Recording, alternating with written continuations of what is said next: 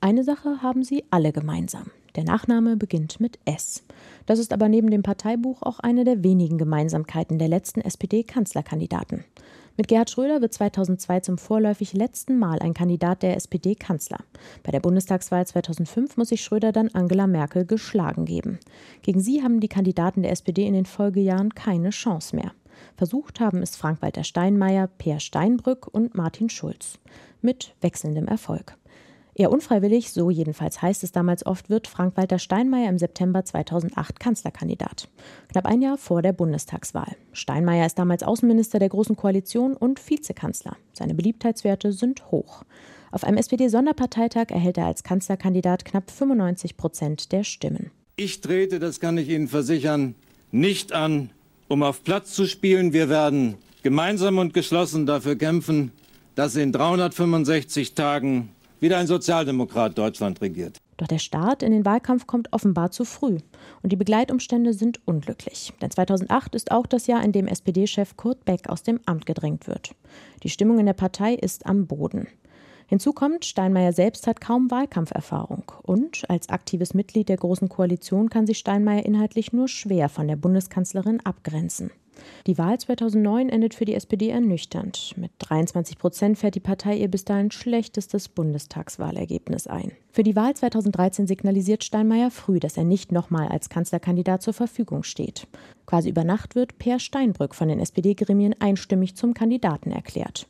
Doch auch für ihn läuft es schlecht, woran er selbst allerdings nicht immer ganz unbeteiligt ist. Unter anderem sorgen Steinbrücks Äußerungen zu dem seiner Meinung nach zu niedrigen Kanzlergehalt für Unmut. Und dann ist da noch die Sache mit dem Wahlkampfslogan Das Wir entscheidet. Offenbar war seinem Team entgangen, dass genau dieser Werbeclaim schon von einer Zeitarbeitsfirma verwendet wurde.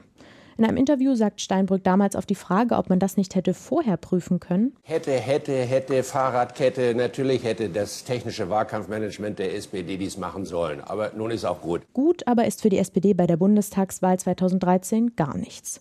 25,7 Prozent für die Partei und Merkel bleibt weiter Kanzlerin. 2017 schöpft die krisengeschüttelte SPD wieder Hoffnung. Überraschend überlässt der damalige SPD-Chef Sigmar Gabriel einem in Berlin noch unverbrauchten Parteimitglied das Feld, Martin Schulz. Damals Präsident des EU-Parlaments in Brüssel und dort hoch angesehen. Im März 2017 stellt sich Schulz auf einem SPD-Sonderparteitag als neuer Vorsitzender zur Wahl und erhält 100 Prozent der Stimmen. Ein historischer Erfolg. Ich glaube, dass dieses Ergebnis der Auftakt zur Eroberung des Kanzleramtes ist. Vielen Dank. 100% Zustimmung auf dem Parteitag. Schulz ist Kanzlerkandidat und erfreut sich auch in der Bevölkerung wachsender Beliebtheit. Sein zentrales Thema? Soziale Gerechtigkeit. Schulz agiert für viele authentisch und leidenschaftlich. Sein politischer Kurs scheint aber oft weniger klar. Nachdem die SPD im Frühjahr 2017 die Wahlen im Saarland, in Schleswig-Holstein und Nordrhein-Westfalen krachend verliert, verliert auch Schulz an Strahlkraft. Das SPD-Wahlergebnis 2017 20,5 Prozent. Jetzt heißt der Kandidat der Sozialdemokraten Olaf Scholz. Ihm bleiben mehr als zwölf Monate Zeit, um zu zeigen, ob der Anfangsbuchstabe S seines Nachnamens dieses Mal ein gutes Omen ist.